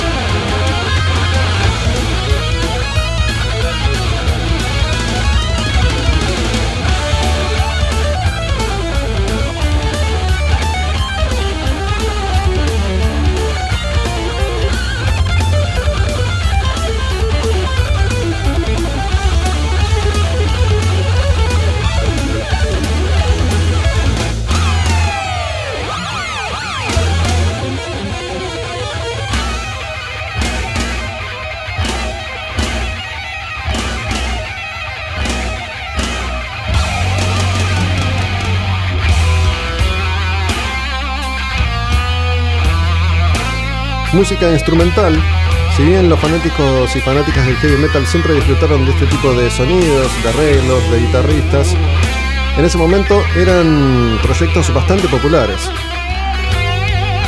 A pesar de ser difíciles, de no ser giteros, ni gancheros, ni ser cancioneros, ni tener videos que rotaran en MTV todo el tiempo. En los 80, los héroes de la guitarra que habían llevado todavía más allá ese sonido que después de los pioneros, Tony Iommi, Jimmy Page, Richie Blackmore, otros como Malmsteen, iban a llevar todavía más allá. En el medio, Eddie Van Halen y las generaciones de guitarristas virtuosos. Pero de Cacophony nos vamos a una banda que tiene un sonido completamente distinto. Vamos a un nuevo disco de Candlemas. Seguimos, obviamente, en 1988, pero ahora estamos con Ancient Dreams y un clásico de Candlemas que se llama Mirror, Mirror, espejito, espejito. En este caso hablamos de la época de oro de Candlemas, con la voz de Messiah Marcolin, esa voz tan especial. Escúchenlo si no. Cantar en este otro clásico de Candlemas en los 80. Mirror, Mirror on the Wall. El disco es Ancient Dreams. La banda sueca se llama Candlemas. Una de las pocas bandas que tienen ese sonido en los 80.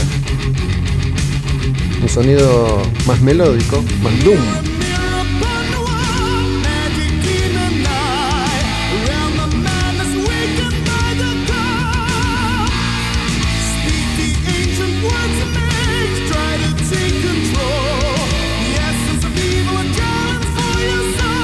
Y una banda que iba a contramano de todo lo que era popular en la época. Esto no tenía nada que ver ni con el thrash metal, ni con el metal más pesado, ni con Slayer, ni con Metallica, ni con Megadeth, ni con el death metal que ya empezaba a asomar y aparecer, ni con el grindcore, para nada. Tampoco tenía que ver con los Bon Jovi y Bullet Boys de este mundo, tampoco tenía que ver con eso que Twisted Sister, Rat, Dokken, Motley Crue habían hecho tan pero tan popular y famoso. Tampoco tenía guitarristas virtuosos, magos de las cuerdas. No, le rendían tributo a esa enorme banda que los marcó a todos por igual y se llama Black Sabbath.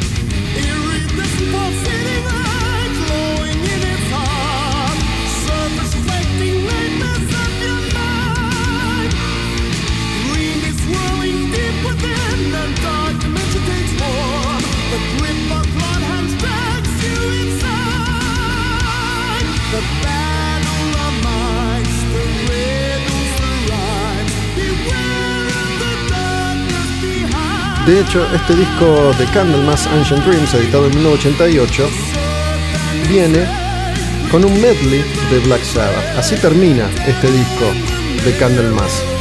Vamos de Mirror Mirror a un medley, a un popurrí de canciones de Black Sabbath.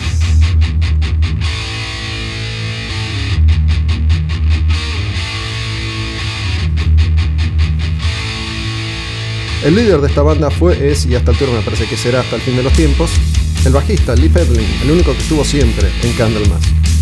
Una banda que atravesó épocas, etapas, se separó, volvió, pasaron una enorme cantidad de cantantes y aún siguen en pie grabando discazos. Pero este es de los 80, la etapa inicial de, inicial Candlemas se llama Ancient Dreams y un medley de Sabbath.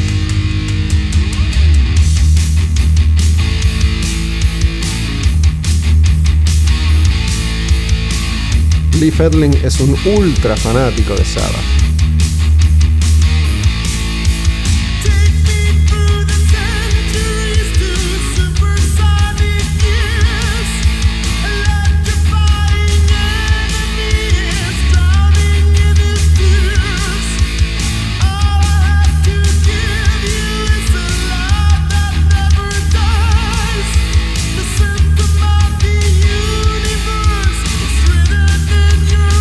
Symptom of the Universe,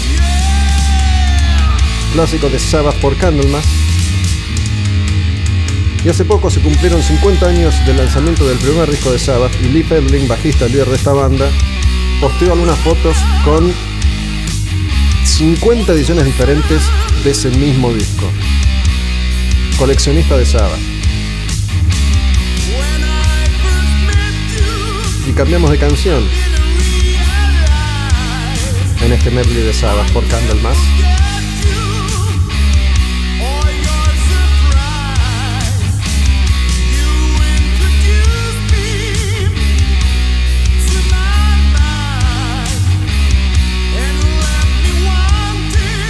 Esta es Sweetly y una oda a la marihuana en la que Ozzy canta me introdujiste a mi mente. Seguimos recorriendo el año 1988, ya sobre el final, últimos minutos de Otro al demonio con el diablo.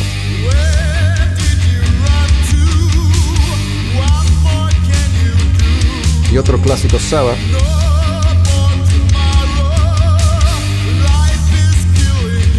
Versión Candlemas.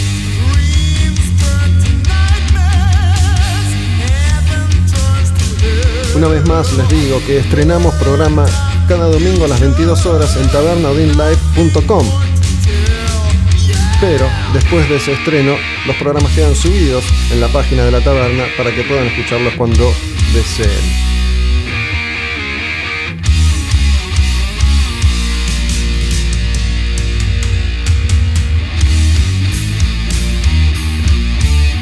Y así Candlemas va de clásico en clásico de Black Sabbath. Dejamos atrás Ancient Dreams y nos vamos a meter ahora con otra banda de metal extremo, Carcass.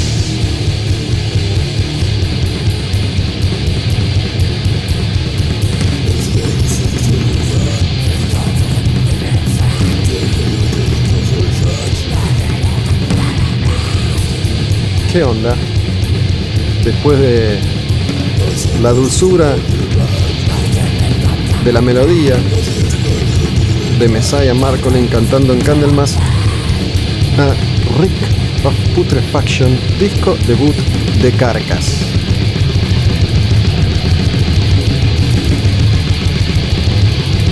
Hoy, comenzando el programa, escuchábamos el debut de Bolt Thrower, otra banda de death metal británica. Esta es una de las más importantes. En sus inicios grindcore, de hecho, Bill Steer, que había estado en Napalm Death, formaba Carcass, que debutaba con este álbum. Puro grindcore vomitivo. Y de hecho, una de las características principales de ese primer Carcass, algo que los destacó por sobre los demás, fue la temática de sus canciones. En esos primeros discos se dedicaron a hablar de cuestiones que tenían que ver con la medicina, por llamarlo de alguna manera. La química, las cirugías. Esta era Maggot Colony, una canción bien, bien putrefacta como Rick of Putrefaction, el debut de Carcass.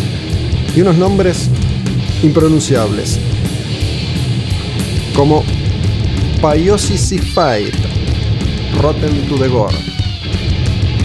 Juegos de palabras de un Carcass muy extremo que debutaba en el año 1988 con Rick of Putrefaction, siguiendo el camino que venía marcando Napalm Death.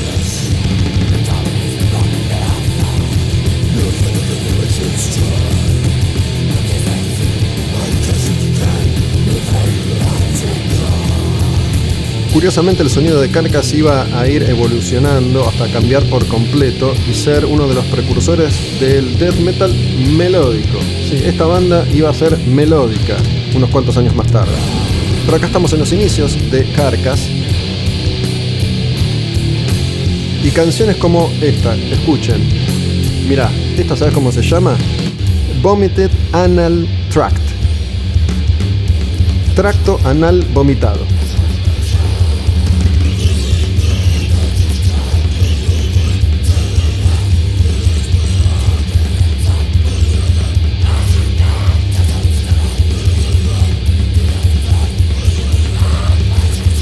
Les digo otros títulos de canciones de ese primer disco de Carcass.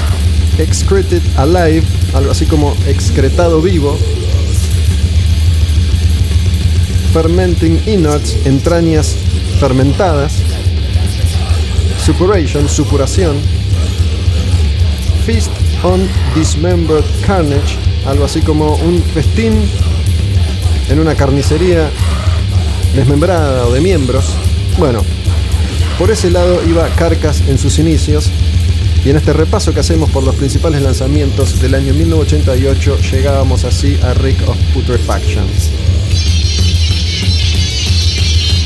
Venimos de Candlemas a Carcas. Y de Carcas vamos a ir a Cinderella. Escuchen Cinderella porque no tiene nada que ver con Carcas. Es como un alivio, ¿no? Decir, uff.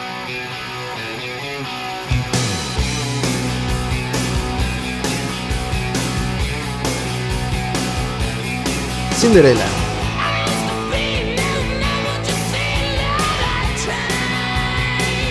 Segundo disco de la banda, Long Cold Winter, y esta canción Gypsy Road.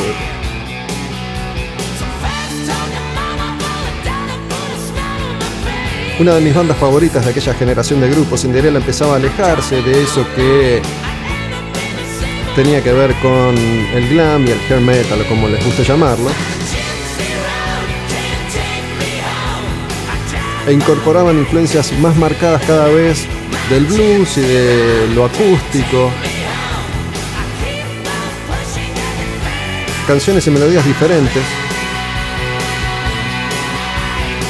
Una banda que tenía muchas más herramientas que otras para escribir canciones. Y la voz de Tom Kiefer, Kiefer, Kiefer. Hay, cuestiones con la pronunciación de los nombres y de las palabras que son como dudas eternas. Trato de pronunciar de la mejor manera posible, pero todavía hoy, 100.000 años más tarde, tengo dudas con respecto a la pronunciación de algunos apellidos. ¿Es Kiefer o es Kiefer? El apellido de Tom. Enorme cantante de rock and roll. Estamos ya en Cinderella y Long Cold Winter, su segundo disco del año 1988. Todas estas bandas estaban disfrutando sus últimos años de gloria. Porque sobre los inicios de la próxima década, en los 90, resulta que iban a aparecer los Nirvana, Pearl Jam, Soundgarden, Alice in Chains de este mundo e iban a barrer con todo lo que hasta entonces había cimentado el camino del hard rock. Pero Cinderella todavía estaba en su segundo disco, que tiene canciones clásicas como Gypsy Road o, por ejemplo, esta otra. Escuchen. Don't know what you got till it's gone. Y entra así de abajo, porque es una balada. Que se llama Tú no sabes lo que tienes hasta que lo pierdes.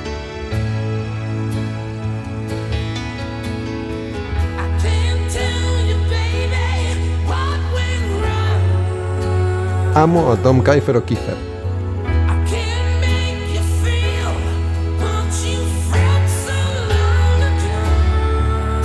Tal vez el mejor cantante de su generación. O el que a mí más me gusta, qué sé yo.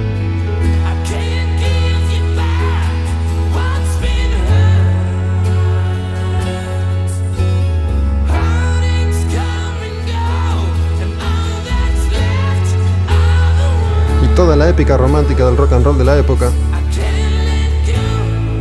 En un clásico como este de Cinderella,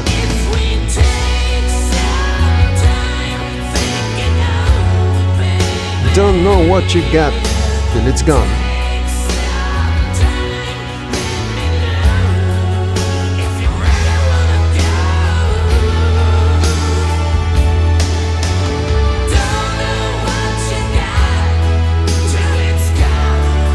Cerrando ya un nuevo Al demonio con el diablo. Dos horas de heavy metal por semana. Estrenando cada domingo a las 22 horas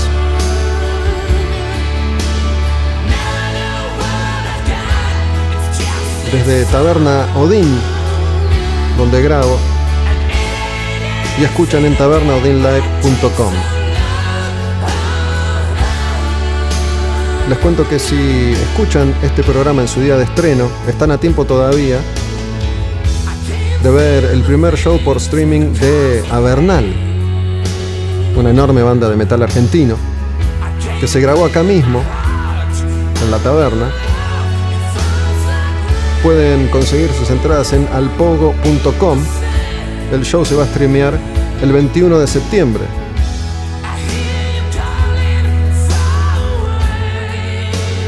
Ver shows en vivo de esta manera. Es una de las herramientas que mientras tanto tenemos para seguir disfrutando de heavy metal como tiene que ser, en vivo. Alpogo.com, Bernal, show por streaming 21 de septiembre, día de la primavera, a puro heavy metal. Bernal con nuevo disco, Son Patli.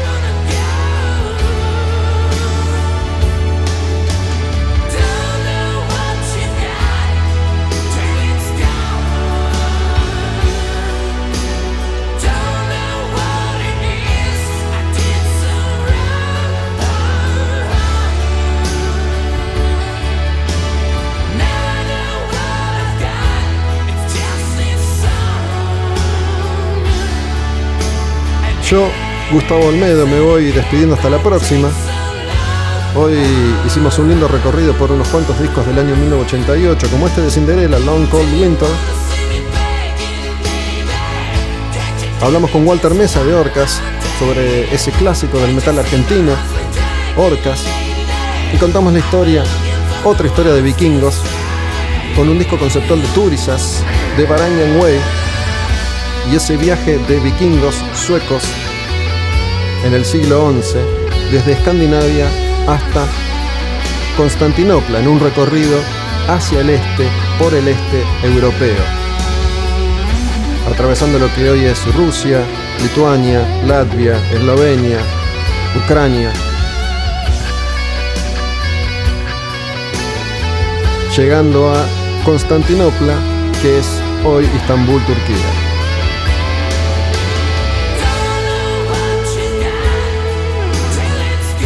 Y en este 1988 con discos de bandas tan distintas como Bathory, Blind Guardian, Bon Jovi, Bullet Boys, Cacophony, Candlemas, Carcass y el cierre por hoy en Cinderella. El próximo domingo seguimos adelante. El próximo domingo vamos a arrancar con Coroner y un disco que se llama Punishment for Decadence. Veremos qué entrevista pondremos al aire y qué cuento vikingo relataremos esta próxima vez. Olmedo Bus, Taberna Odin, Taberna Odin Live, las cuentas en Instagram. Díganme a través de esa plataforma ¿Qué les pareció este último demonio con el diablo? Nos vamos con una de Cinderella, la última de hoy. Una que se llama Bad Cintrus Blues. Falling Apart at the Seams. Y ese blues de Cinderella.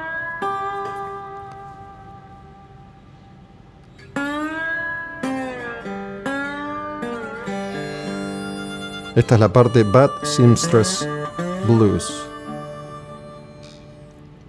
Y se pone medio country folk en un momento.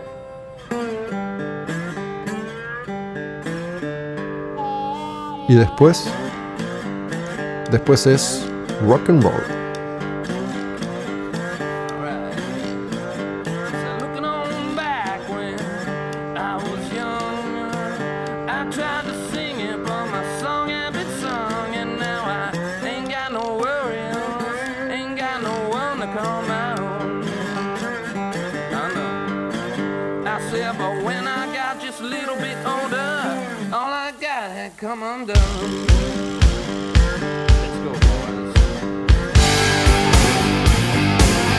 Cinderella, lo mejor del mundo, denle una chance si no los conocen todavía. Long Kong Winter, discaso del 88. Falling Apart at the Sims, así cerramos un nuevo al demonio con el diablo. Tabernodinlive.com